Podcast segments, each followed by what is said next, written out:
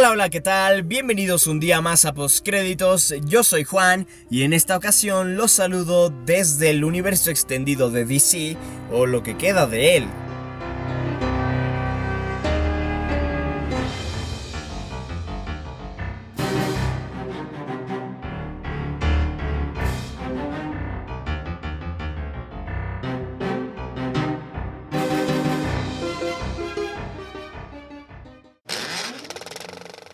El día de hoy, como todas las semanas, tenemos un programa cargadísimo de información. Empezaremos hablando de los trailers de Game of Thrones, la octava temporada, Spider-Man Far From Home, John Wick Parabellum y The Hummingbird Project. También vamos a hablar de Jason Reitman y la nueva entrega de los Ghostbusters. Sofía Coppola y Bill Murray se vuelven a juntar para una nueva película. Christopher McQuarrie eh, será el director y guionista de las próximas dos películas de Misión Imposible. Chris Evans y Tom Holland eh, protagonizarán un nuevo proyecto de Netflix. Steve Carell va a volver a la televisión. John Williams iniciará a grabar en verano la banda sonora del episodio 9 de Star Wars. Y es momento de decirle adiós al universo de DC. ¡Comenzamos! Y en primer lugar vamos a hablar de Game of Thrones y su octava temporada, ya que HBO ha publicado el tráiler de esta última entrega de Game of Thrones durante esta pasada semana y lo vamos a escuchar a continuación.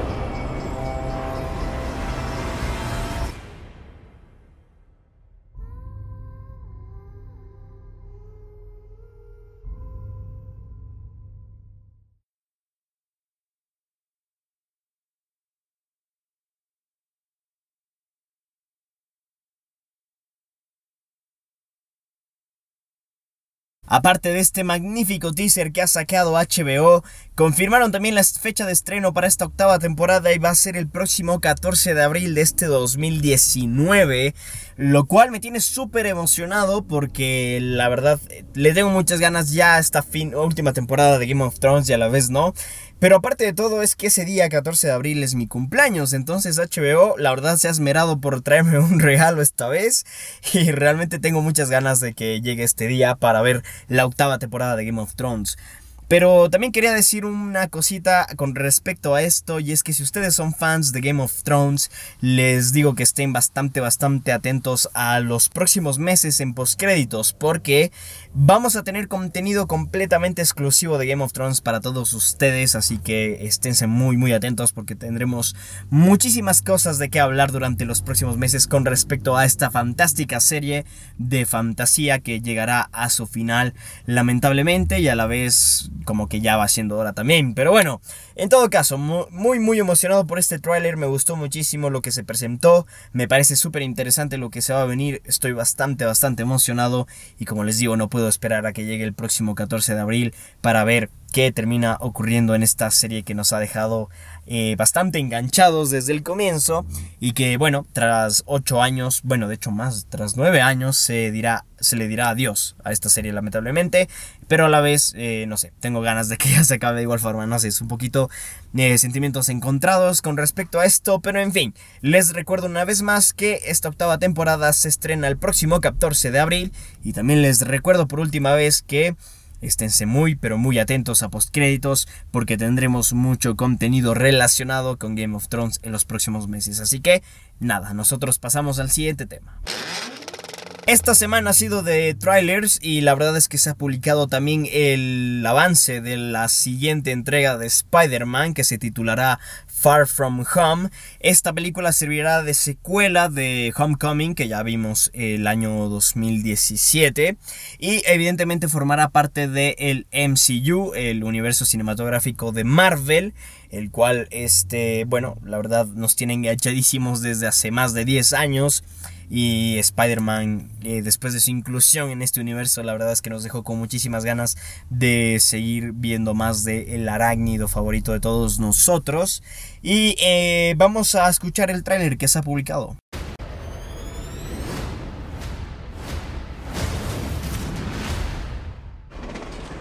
Thank you, Spider-Man. That was so good. Hey, sorry I'm late. Happy. You look nice. Thank you. You too. Thank you. New dress? Yes, it is. How'd you know? What just happened? Planning a trip? Mm-hmm. Going to Europe. It's a school trip. Did you get your passport? Peter Parker here to pick up a passport, please. Mini toothpaste? Mm-hmm. Pack your suit. I just want to go on my trip with my friends. Europe doesn't really need a friendly neighborhood Spider-Man.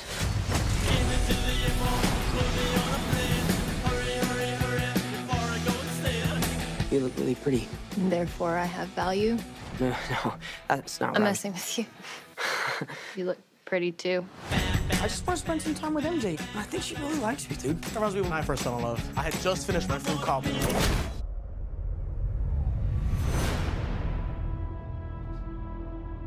So nice to finally meet you, Spider Man. You're Nick Fury. Put some clothes on. Let's go for a ride. Is he gonna be okay like that? Might want to turn him over so he doesn't swallow his tongue. I think Nick Fury just hijacked our summer vacation. Awesome! You got gifts, Parker, but you have a job to do. Are you going to step up or not? You're all alone. Your friends are in trouble. What are you gonna do about it?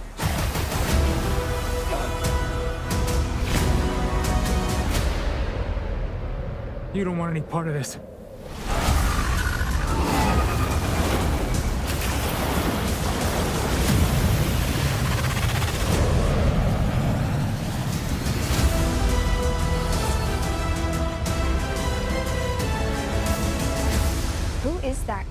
He's like Iron Man and Thor rolled into one. He's no Spider-Man. What is it with you and Spider Man? What? He looks out for the neighborhood, has a dope suit, and I really respect him.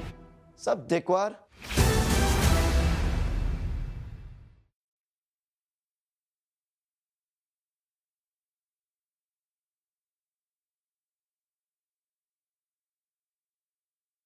Ahí teníamos este maravilloso tráiler de la siguiente entrega de Spider-Man, eh, en esta ocasión Far From Home, al cual le tengo muchísimas, pero muchísimas ganas. Eh, tenemos alguna información con respecto a esta película, en primer lugar que su fecha de estreno está pactada para el próximo 5 de julio de este presente año de 2019. Eh, y bueno, tendrá evidentemente a John Watts, el director de la primera entrega, como director de esta, de esta secuela. El elenco estará conformado por Tom Holland, Zendaya, Jake Gyllenhaal, eh, Samuel L. Jackson y compañía. Este, y presuntamente iniciará después de Avengers Endgame. Como sabemos, eh, después de los sucesos en Avengers Infinity War, aunque no voy a decir cuáles para no spoilear a nadie. Eh, estaba un poquito en juego lo que podría suceder con, con, con Spider-Man después de, este, de esa película. Pero bueno, al parecer todo va a continuar de forma normal después de Avengers Endgame. Eh, y evidentemente esta película sería más que nada una continuación directa a Avengers Endgame, ¿ok?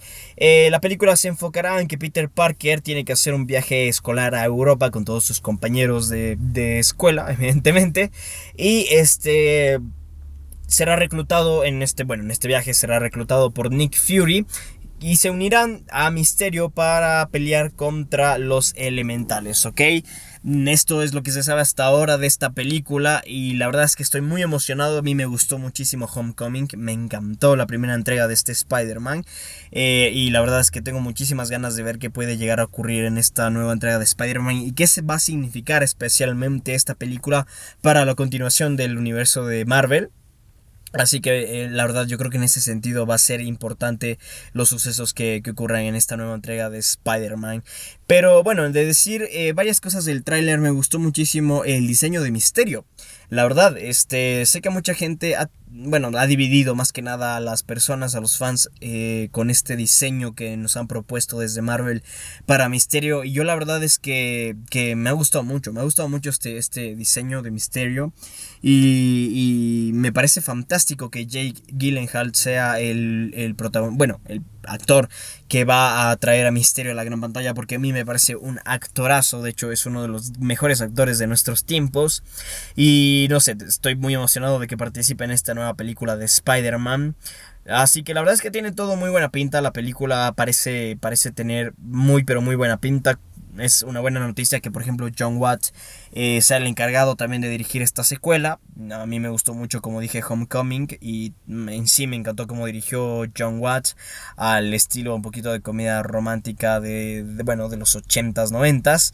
Eh, y la verdad es que, ese, estilo que le dio a Spider-Man me gustó muchísimo y creo que podría encajar bastante bien en esta secuela de Homecoming. Le tengo, como digo, muchísimas ganas y vamos a ver qué termina haciendo esta película. De, en principio parece ser que, que va a tener una calidad bastante, bastante alta y que va a ser una digna continuación de lo que será este universo cinematográfico de Marvel que yo creo que evidentemente se va a transformar después de Avengers Endgame y el saber que esta... Eh, será una secuela o una continuación más bien directa de Avengers Endgame, nos puede comenzar a dar muchas pistas de qué rumbo tomará finalmente el MCU. Así que bueno, en fin, les recuerdo una vez más que la, fecha de estreno perdón, de esta película está pactado para el 5 de julio en Estados Unidos y seguramente en todo el mundo. Así que bueno, vamos a ver eh, qué termina ocurriendo. Nosotros muy emocionados y obviamente tendrán la crítica de esta película en cuanto se estrene.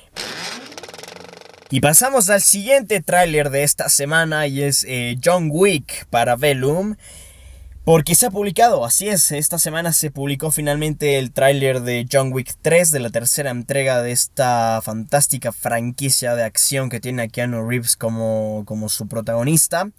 Y evidentemente estoy muy emocionado. Vamos a escuchar primeramente el tráiler y luego hablamos un poco más.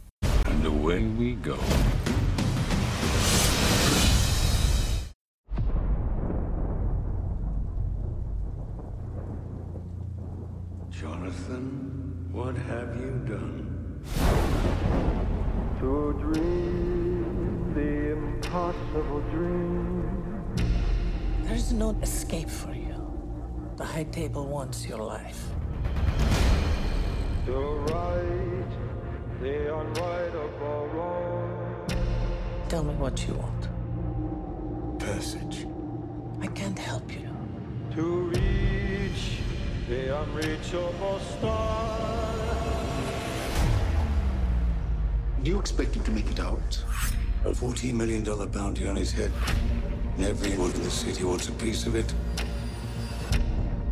I say the odds are about even. Doc, five seconds. John Wick, excommunicado in effect in three, Two. one.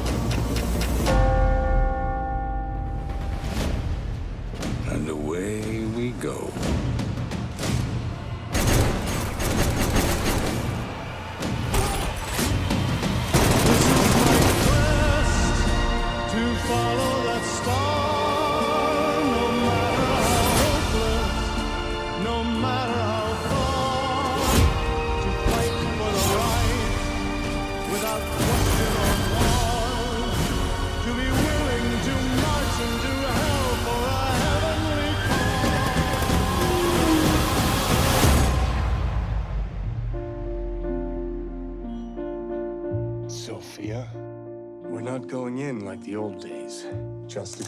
Conversation.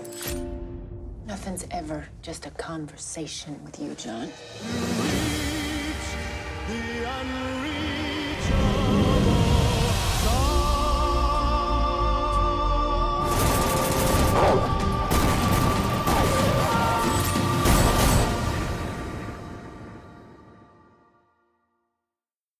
Ahí teníamos el audio del tráiler de John Wick para Velum. Y bueno, tenemos un poco de datos acerca de esta próxima entrega. Obviamente estará protagonizada por Keanu Reeves y además va a estar dirigida por Chad Stahelski.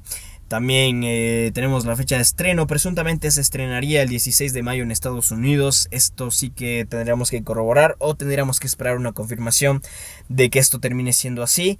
Eh, el tema es que estaríamos esperando también que se confirme una fecha de estreno para el resto del mundo porque no creo que sea un estreno mundial. Eh, sin embargo, estoy bastante, bastante emocionado de que llegue el 16 de mayo ya para comenzar a palpar un poquito de lo que va a ser esta tercera entrega de John Wick que la verdad es que me emociona mucho. No sabemos aún de qué va a ir esta película, no tenemos una hipnosis ni nada que ver, pero desde el título ya podemos comenzar a imaginar un poquito las cosas.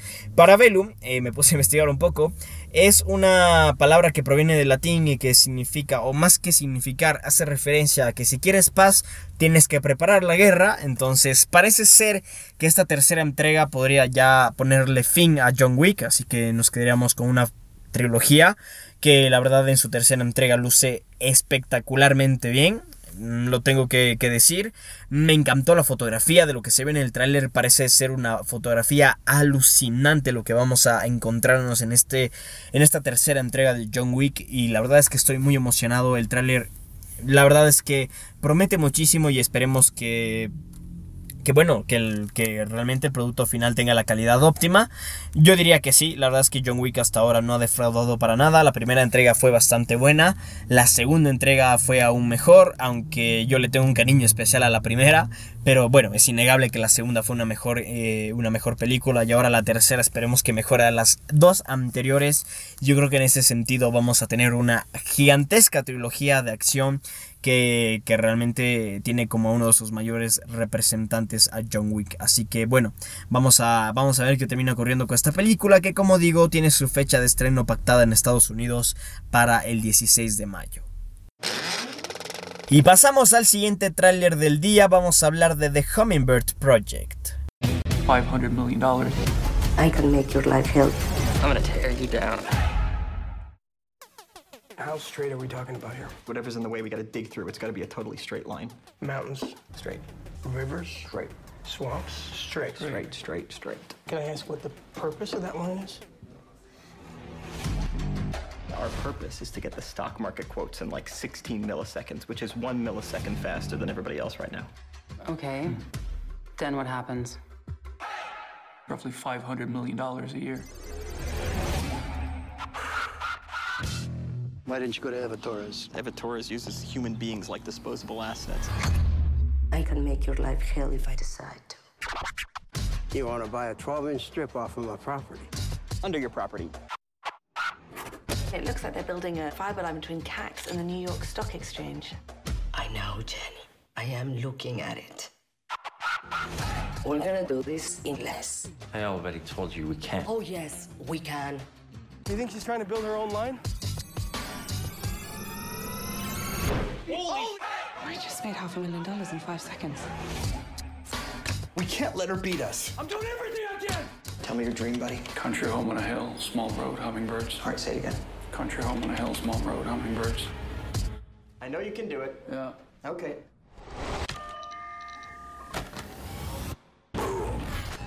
Somebody rigged our network.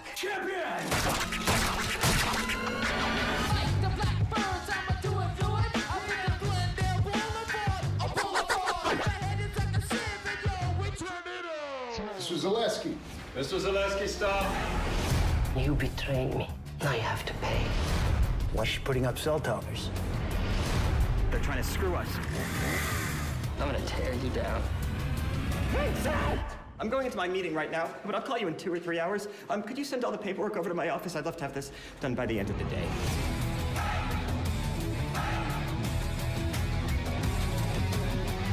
Just think of it as David walking onto the floor of the stock exchange, taking out the biggest slingshot ever, and bringing Goliath down to his knees. We're David. Yeah. Yeah, we're David. Y bueno, esta película protagonizada por J.C. Eisenberg, Alexander Skarsgård, Michael Mando, Selma Hayek y Sarah Goldberg, y que está además dirigida por Kim Guyen, estaba un poquito en el limbo durante algún tiempo porque no tenían este, distribuidores. Ahora finalmente ya tienen un distribuidor y se ha pactado la fecha de estreno de este drama y thriller para el 15 de marzo en Estados Unidos, lo cual me emociona muchísimo. Esta película, si no mal recuerdo, se estrenó en Toronto y tuvo reacciones bastante interesantes, no perfectas. Eh, al menos no he escuchado que nadie califique esta película de perfecta, pero la verdad es que tiene un elenco que en lo personal me gusta muchísimo, especialmente JC Eisenberg, encanta cómo actúa y la verdad es que por esa razón estoy bastante emocionado de esta película. También tenemos una pequeña hipnosis y al parecer esta película se centra en un par de comerciantes profesionales que se encuentran con su antiguo jefe a quien le intentan vender un cable de fibra óptica por millones de dólares, ¿ok? Esa es la hipnosis, suena bastante eh, interesante la verdad esta propuesta y yo le tengo muchísimas ganas a esta película que como digo no tenía distribuidora pero ahora ya la ha conseguido al menos en Estados Unidos y con esto muy probablemente llegará al resto de países pronto, o al menos lo que sí tenemos confirmado es que en algún punto llegará en Blu-ray o alguna plataforma de streaming. Así que por ese lado ya estamos certeros de que podremos ver pronto esta película, lo cual me emociona muchísimo. Pasamos al siguiente tema y vamos a hablar de Jason Reitman y la siguiente entrega de los Ghostbusters porque se ha confirmado que el hijo de Ivan Reitman, quien dirigió ya en su momento las dos primeras entregas de los cazafantasmas, eh, va a estar dirigiendo la tercera entrega de esta película. Jason Reitman, quien saltó a la fama por dirigir Juno, okay, una película que creo que muchos vimos y que es bastante, bastante buena, estuvo en los Oscars y demás, este, ha confirmado el director de Juno, evidentemente Jason Reitman, que tomará la posta de su padre con una nueva entrega de los Ghostbusters, lo cual me parece fantástico, ya que según él mismo ha dicho quiere hacer una película para los fans de la saga y también se ha confirmado que dará continuación a las películas de 1984 y 1989. De igual forma, eh, se ha dicho que no tendrá ninguna relación con el remake femenino que vimos en 2016, lo cual eh, es bastante, no sé, sorpresivo de alguna forma. Yo sentí que si en algún momento harían algún tipo de secuela de los Ghostbusters originales, si hubiese alguna clase de relación con, la, con este remake femenino. Pero bueno, a la final esa película no le fue para nada bien, ni con críticas, ni tampoco en taquilla, de lo que tengo entendido. Entonces... Eh, de alguna u otra forma no resulta sorpresivo que esta nueva entrega, que esta tercera entrega de los Ghostbusters no tenga relación con este remake femenino. También se aseguró que no va a ser un reboot, es decir, no van a reiniciar esta saga desde el comienzo, sino que eh, va a ser una continuación, como ya dije antes, directa de las películas de 1984 y 1989. El guion estará a cargo del mismo Jason Reitman y Gil Kennan. De momento no hay confirmaciones del elenco, pero Ernie Hudson, que es uno de los protagonistas de las originales, dijo que, el elenco original está a bordo del proyecto, menos Harold Ramis, porque bueno, él ya falleció lamentablemente. Y tomando esto en cuenta, podríamos ya comenzar a imaginar que regresarían Bill Murray, Dar, eh, Dan, perdón, Aycroft, este, Sigourney Weaver, Rick Moranis, Annie Potts, William Atheron y Ernie Hudson, que bueno, como digo, es el dueño de las palabras que dije anteriormente. Este, también hay un pequeño rumor, pero yo creo que ya no tiene mucho sentido porque como se ha confirmado que va a ser una una entrega completamente relacionada con las dos originales. Eh, lo siguiente ya no tiene mucho sentido y es que hay rumores que indican que los protagonistas serían niños eh, y que de alguna u otra forma sería como que una continuación, sí, a las originales, pero que ya no tendría al elenco original. Lo cual no me suena demasiado lógico. Yo creo que si va a ser una continuación, lo más lógico sería que, que aparezcan los protagonistas y que estos protagonistas dejen ya establecido eh, de alguna u otra forma una cuarta entrega donde que sí ya podríamos tener a estos niños de protagonistas. Yo creo que ese sería el rumbo eh, más lógico para Ghostbusters y yo creo que esto va a terminar ocurriendo, de hecho, o sea, tiene sí tiene sentido que eh, eh, veamos a niños también en esta película como protagonistas porque de hecho el mismo Reitman dijo que van a introducir nuevos personajes. Entonces esos nuevos personajes tengo la sensación de que serán estos niños y que eh, estarán guiados por los por el elenco original que como digo está compuesto por Murray por Aykroyd por Weaver por Moranis por Potts por Atherton y por Hudson. Este, entonces, de alguna forma se va a relacionar así esta película y evidentemente se establecerá ya lo que sería, por ejemplo, una potencial cuarta entrega, dependiendo de que esta película salga o no bien.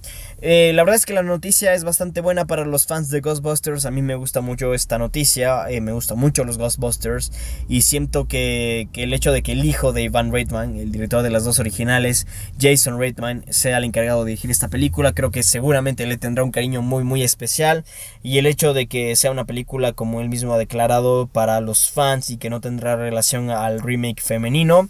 Eh, la verdad todas estas son grandes, grandes noticias para para Ghostbusters y tengo mucha emoción. La película está prevista para estrenarse en el verano de 2020, así que nosotros estaremos informando más eh, conforme vaya saliendo información de esta, bueno, de esta tercera entrega de Ghostbusters. Y pasamos al siguiente tema, vamos a hablar de Sofía Coppola y Bill Murray, quienes se volverán a unir para una nueva película.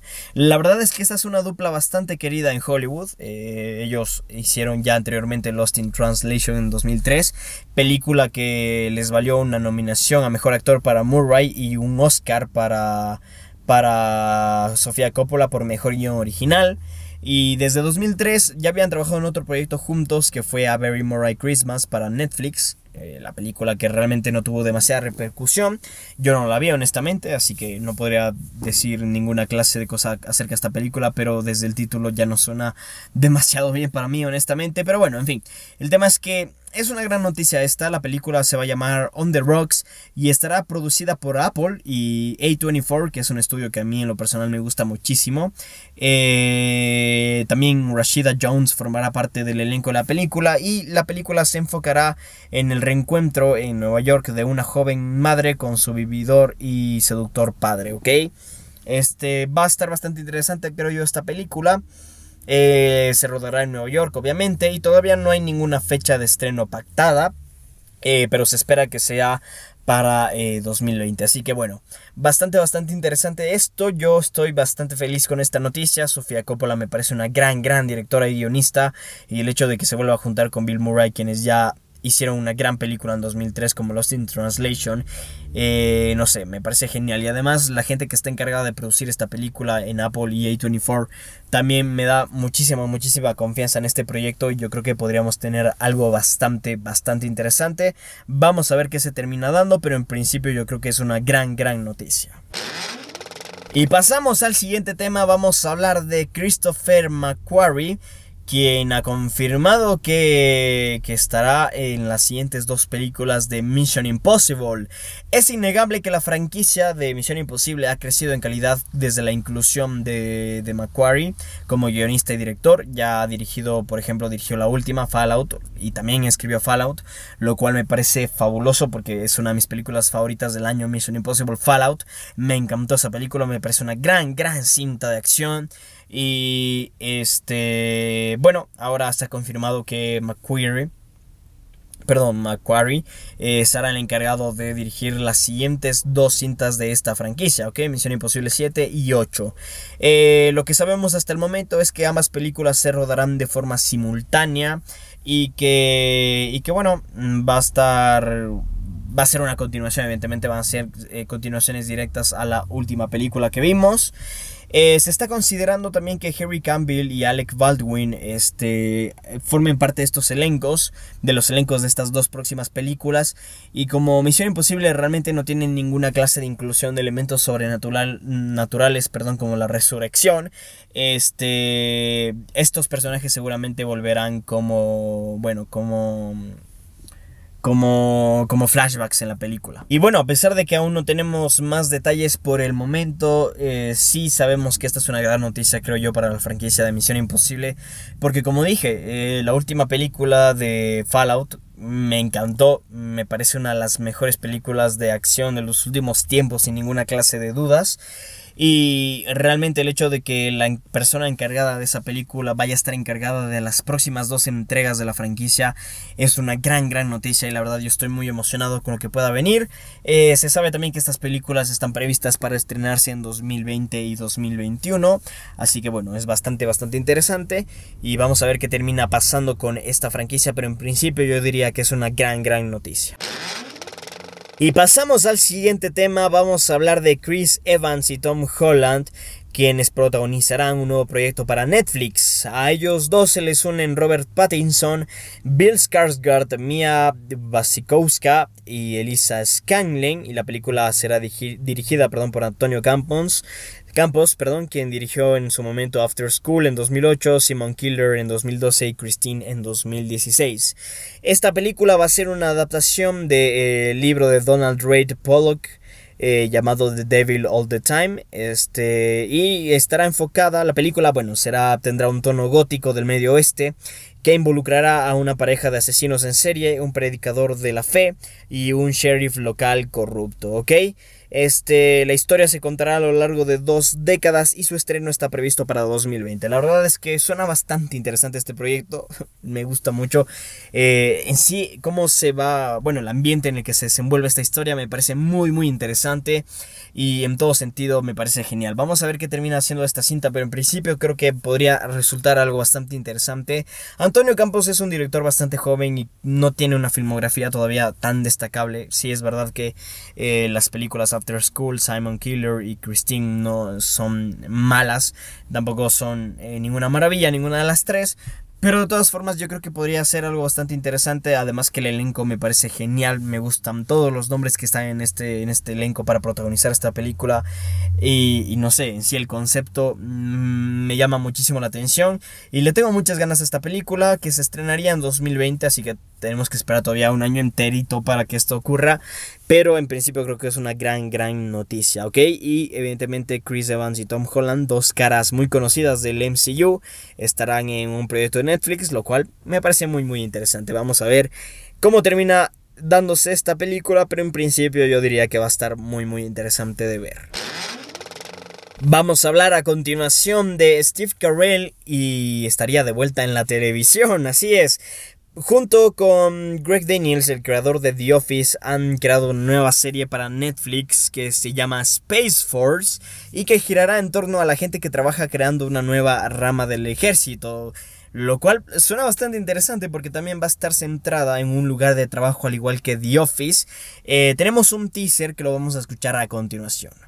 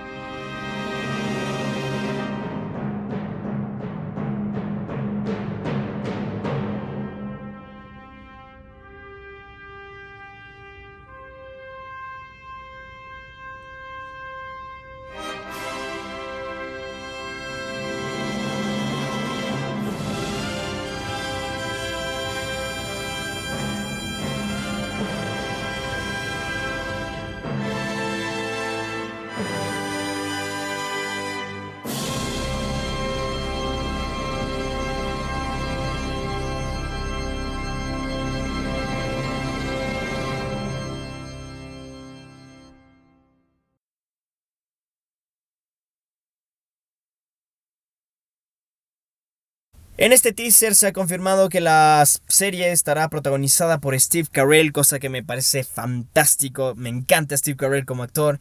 Y a pesar de que no tenemos fecha de estreno, sí se sabe que está prevista para este mismo 2019, ok. Eh, simplemente en este teaser que escuchamos hace un rato eh, decía que se estrena próximamente. Se sabe que se estrenará en este mismo 2019.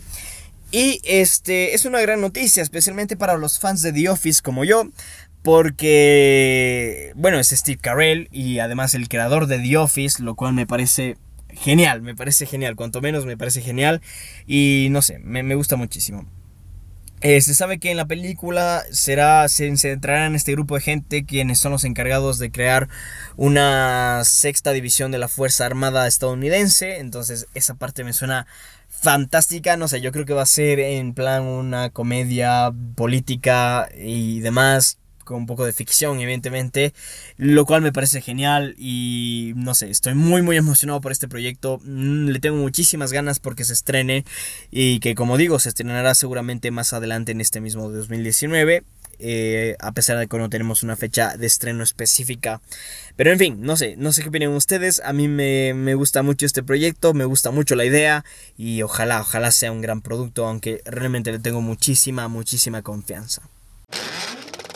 Continuamos con John Williams que iniciará a grabar en verano la banda sonora de Star Wars Episodio 9.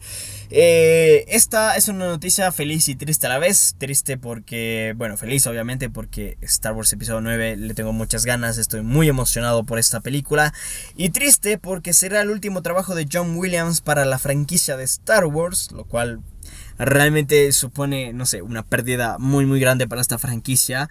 Eh, Star Wars es sinónimo de John Williams y el hecho de que ya no vaya a formar parte de esta franquicia es un poco triste, sin lugar a dudas.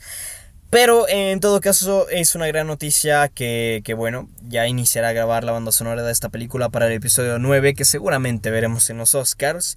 Y también un poquito relacionado con, esto, este, se rumorea que el, que el líder supremo Snoke podría regresar en esta película. Eh, sí, Vamos a ver si esto se termina dando. Podría ser una noticia muy muy interesante si es que el líder supremo Snoke regresa para el episodio 9. No sabría exactamente cómo lo harían. Ojalá que le busquen una forma interesante de hacerlo. Esa, el hecho de que se haya muerto en el episodio 8 es para mí una de las decisiones más extrañas de la franquicia y es lo que me, una de las cosas que menos me gustaron del episodio 8, a pesar de que yo soy muy fan de esa película, honestamente. Eh, el hecho de que, de que, bueno, ahora pueda regresar eh, es, una gran noticia honestamente porque me parece un muy buen villano y bastante enigmático a quien yo creo que le podrían dar una dimensión muy interesante. Entonces, eh, no sé, estoy, estoy feliz con este rumor de que el líder supremo Snoke podría regresar. Esperemos que le busque una manera lógica de que regrese y vamos a ver qué ocurre, ¿ok? La película de Star Wars, el episodio 8, perdón, 9, se estrena a finales de este 2019 y con esto se terminaría esta trilogía de Star Wars que está a cargo de Disney ahora en esta ocasión. Y en fin, vamos a ver qué termina ocurriendo. Yo estoy súper emocionado con este episodio 9 de Star Wars. Y bueno, este, pasamos al siguiente tema y parece que va siendo hora de decirle adiós al DC Extended Universe. Esto, por eh, ilógico que parezca, tras el éxito de Aquaman, eh, podría dictaminar el final del universo compartido de DC. La razón, bueno, eh, después de unas declaraciones de Toby Emmerich, el presidente de Warner, quien ha confirmado que ya no está interesado en crear un universo compartido como el de Marvel, y nada, ha dicho lo siguiente, todos sentimos que hemos dado un giro ahora, estamos jugando con el libro de reglas de DC Comics, que es muy diferente del libro de reglas de Marvel Studios, estamos mucho menos, estamos mucho menos enfocados en la idea de hacer un universo compartido, sino que nos enfocaremos en una sola película a la vez, cada película tiene su propia ecuación y su propia entidad creativa. Eh, esto la verdad es que es una noticia extraña mm, dentro de este contexto porque claro, yo hace algunas semanas, o de hecho la semana pasada, cuando hablé de que Aquaman había llegado a los mil millones de dólares en el mundo, eh, sería un gran empujón para que este universo de DC pueda continuar de buena forma. Eh, sin embargo, al parecer ya DC ha abandonado esa idea, lo cual de cierta forma me gusta. La verdad es que tengo que ser sincero. Yo no era para nada fan del universo de DC porque estaba súper mal armado y construido honestamente. Y el hecho de que ahora ya no estén pensando en eso me parece genial. Si se comienzan a enfocar en simplemente los personajes y en las películas como tal, como fue el hecho de Aquaman, yo creo que podrían tener películas muy muy interesantes y en ese sentido estoy muy emocionado por lo que pueda venir de esto. Eh, y justamente uno de los proyectos que están por venir es Batman, la película en solitario de Batman con Batfleck, ¿ok? Ben Affleck, a mí me gustó mucho Ben Affleck como, como Batman. Y esa película estaría a cargo de, de Matt Reeves, ¿ok? Lo cual también me parece una notición. Este, ya hay un rumor con respecto a, este, a esta película de Batman y es que se estrenaría en 2021. Parece ser que, que bueno, ya por fin este proyecto va a, va a tener luz verde para, para rodarse y estrenarse. Ojalá que así sea en 2021 porque esta película está dando rumbos ya desde hace algún tiempo, entonces eh, no tenemos un panorama muy claro de a dónde llegará la película de Batman, pero ojalá, ojalá que sea en 2021.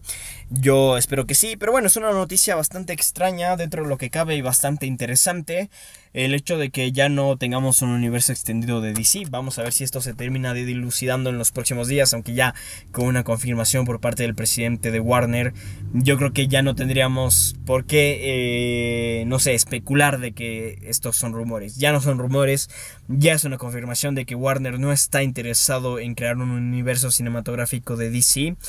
Y en fin, es, extraño, pero de cierta forma, no sé, es una buena noticia, creo yo. Es una muy buena noticia que se enfoquen simplemente en los personajes y en cada película como tal. Y no sé, yo creo que si siguen con, con, con por ejemplo, con James Wan y si siguen con cómo han venido trabajando con Wonder Woman, yo creo que, que podrían tener un muy interesante, bueno, unas películas muy, muy interesantes ya en un universo y ojalá que esto se termine dilucidando y dando así en los próximos días. Y en fin, yo estoy muy emocionado por lo que pueda venir con DC ahora que han tomado esta decisión. Y pasamos ya al último tema del día, vamos a hablar del sindicato de productores, pues han entregado la lista ya de ganadores a, bueno, a sus premios.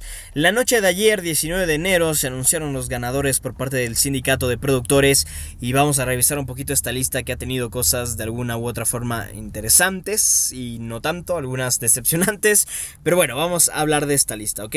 Eh, voy a enfocarme principal, bueno, vamos a hacer un repaso, perdón, rápido, primero por las categorías de mm, de bueno de televisión en primer lugar. Y vamos a empezar con la categoría de mejor programa de niños. La ganadora fue Sesame Street en su temporada 48 el resto nominadas eran Teen Titans Go Fuller House PJ Masks y A Series of Unfortunate Events. Este mejor programa de deportes ganó Being Serena en su primera temporada. Estuvieron nominadas también E60 Hard Knocks Training Camp with the Cleveland Browns, Real Sports with Bryant Gumbel, Sports Centers with Scott Van Pelt. Este, en mejor programa de corta duración estuvieron nominados, bueno, la ganadora fue Comedians in Cars Getting Coffee, estuvieron nominados también Biography, History, History. Este, Carpool Karaoke, The Series, Her America, 50 Woman, 50 States, Kevin Hart, What the Fit, este, en premio Mejor Productor de Programas de Juego y Competición de Televisión ganó RuPaul's Drag Race. Este, y estuvieron nominadas The Amazing Race, America's Got Talent, Top Chef y The Voice. En la categoría de premio Mejor Productor de Programas en Vivo de Entretenimiento y Entrevistas, el ganador fue Last Week Tonight with John Oliver. Este, y los nominados los componían The Daily Show with Trevor Noah, The Late Show with Stephen Colbert, Real Time with Bill Maher y Saturday Night Live. En premio a Mejor Productor de Televisión No Ficticia, el ganador fue Anthony Bourdain con Parts Unknown. Eh, y los nominados fueron 30 for 30, Leah Raimi, Scientology and the Aftermath, Queer Eye y Wild Wild Country, ¿ok? Estas son un poco las categorías que menos nos interesaban honestamente del sindicato de productores y ahora sí nos vamos a entrar en las categorías un poco más interesantes para nosotros, empezando con la categoría de premio a mejor productor de película para televisión o servicio de streaming. La ganadora fue Fahrenheit 451 de HBO, esta película que está protagonizada por Michael B. Jordan, este, ha ganado, lo cual me parece bastante interesante. Estuvieron nominadas en esta categoría también King Lear, My Dinner with Herb, Paterno y Sense8 Together Until the End. Pasamos a la categoría de, eh, bueno, David, eh, bueno, el premio, perdón, David L. Wolper a Mejor Productor de Miniserie de Televisión. La ganadora fue The Assassination of Gianni Versace. Este. Y estuvieron también nominadas Escape at Danemora, Maniac de Romanovs y Sharp Objects. En la categoría de, bueno, premio Danny Thomas a mejor productor de comedia episódica de televisión, es decir, mejor productor en una serie de comedia. Este, la ganadora fue de Marvelous Mrs. Maisels y estuvieron también nominadas Atlanta, Berry, Glow y The Good Place. Pasando a la categoría de mejor serie de drama, básicamente, o mejor productor en una serie de drama.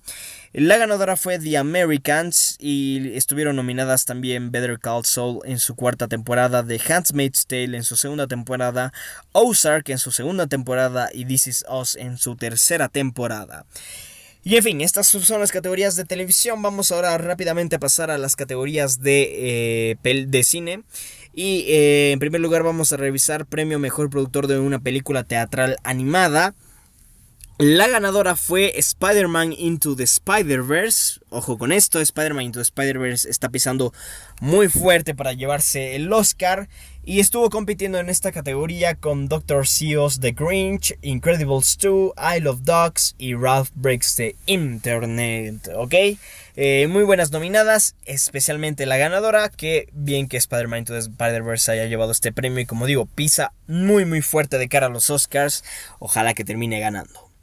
Pasamos a la siguiente categoría de premio mejor productor de un documental, donde que el ganador fue Want to Be My Neighbor. Estuvo nominada junto a The Down Wall, Free Solo, Hall, Into the Okavongo, RBG y Three Identical Strangers, ¿ok? La verdad es que no es sorpresivo esto, yo ya lo veía venir que Want to Be My Neighbor haya ganado a mejor productor de un documental.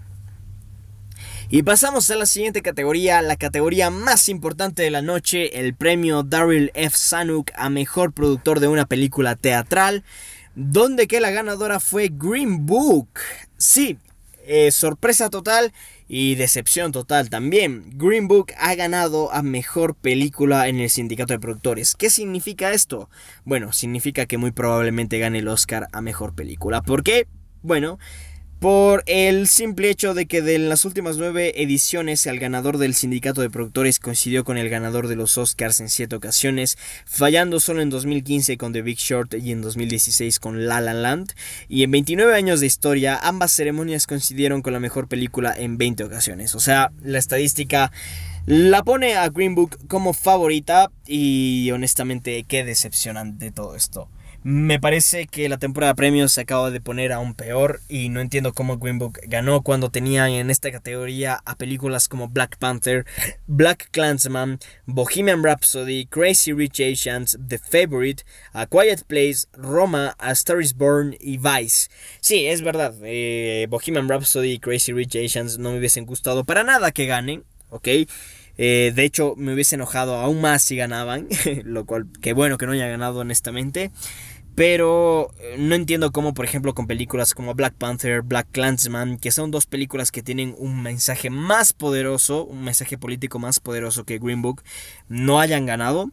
Yo honestamente siempre los mensajes políticos no los suelo considerar para este tipo de cosas, pero en los premios sí los suelen considerar. Y me parece súper raro que hayan elegido a Green Book por sobre Black Panther y Black Clansman. La verdad me parece extraño, muy muy extraño. Pero bueno, en todo caso, quitando a esas dos contendoras de lado, tenemos a películas como The Favorite, como Roma, A Star is Born, Vice, eh, A Quiet Place, y me parece, no sé, algo tan ilógico que Green Book haya ganado. Mm, la verdad es que me siento muy decepcionado con esto. Pero bueno, en fin, eh, ¿qué se le va a hacer? Eh, ya que hubiese, la verdad es que hubiese sentido peor si Bohemian Rhapsody o Crazy Rich Asians ganaba, así que bueno, en fin, eh, por suerte al menos fue una película decente como Green Book la que ganó, pero estoy seguro de que hay mejores películas y la verdad es que no sé, me resulta súper, súper triste que muy probablemente, o que al menos por el momento llegue como favorita Green Book a ganar el Oscar a Mejor Película. Ojalá esto no se termine dando, pero por el momento no tengo muchas esperanzas de que vaya a cambiar. En fin, este, vamos a dejar aquí ya este episodio del podcast. Yo soy Juan, muchísimas gracias por haberme escuchado una vez más, muchísimas gracias por haber estado aquí en un nuevo episodio de Postcréditos. No se olviden de seguirnos en nuestras redes sociales y tampoco se olviden que el sábado hicimos un episodio especial con las predicciones de los Oscars 2019, así que vayan a escucharlo si es que así lo desean para que tengan un panorama un poco más claro de quienes muy probablemente estarán nominados a los Oscars. También recordarles que el día de mañana tendremos otro especial ya con las nominaciones oficiales, porque mañana lunes, perdón, martes 22 de enero estarán la bueno los Oscars anunciarán nominados.